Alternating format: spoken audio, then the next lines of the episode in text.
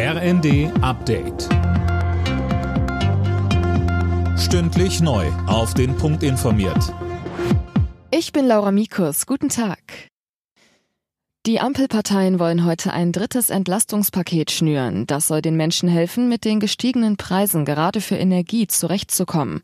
Der Koalitionsausschuss berät seit dem Vormittag im Kanzleramt.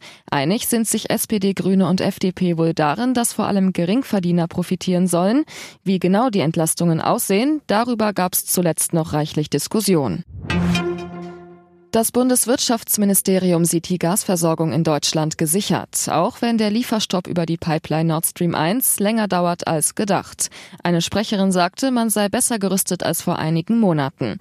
Die Gasspeicher seien demnach schon zu mehr als 84 Prozent gefüllt.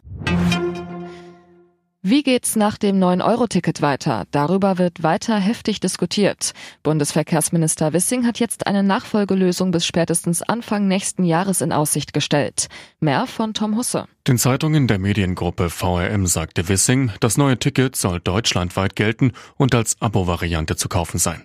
Zu einem möglichen Preis wollte er sich nicht äußern, der würde auch von der Kostenverteilung zwischen Bund, Ländern und Kunden abhängen, so Wissing.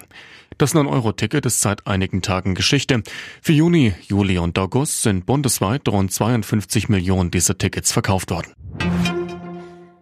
Im Zusammenhang mit einem tödlichen Angriff am Rande des Christopher Street Days in Münster hat es eine Festnahme gegeben.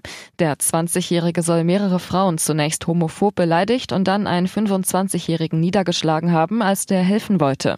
Der 25-Jährige war gestern gestorben. Im Topspiel der Fußball-Bundesliga treffen die Bayern heute auf Union Berlin. Die Münchner stehen in der Tabelle auf Platz 2, Union dahinter auf Rang 3. Anstoß ist um 15.30 Uhr. Und die weiteren Partien Wolfsburg-Köln, Bochum-Bremen, Leverkusen-Freiburg, Stuttgart-Schalke und Frankfurt-RB Leipzig.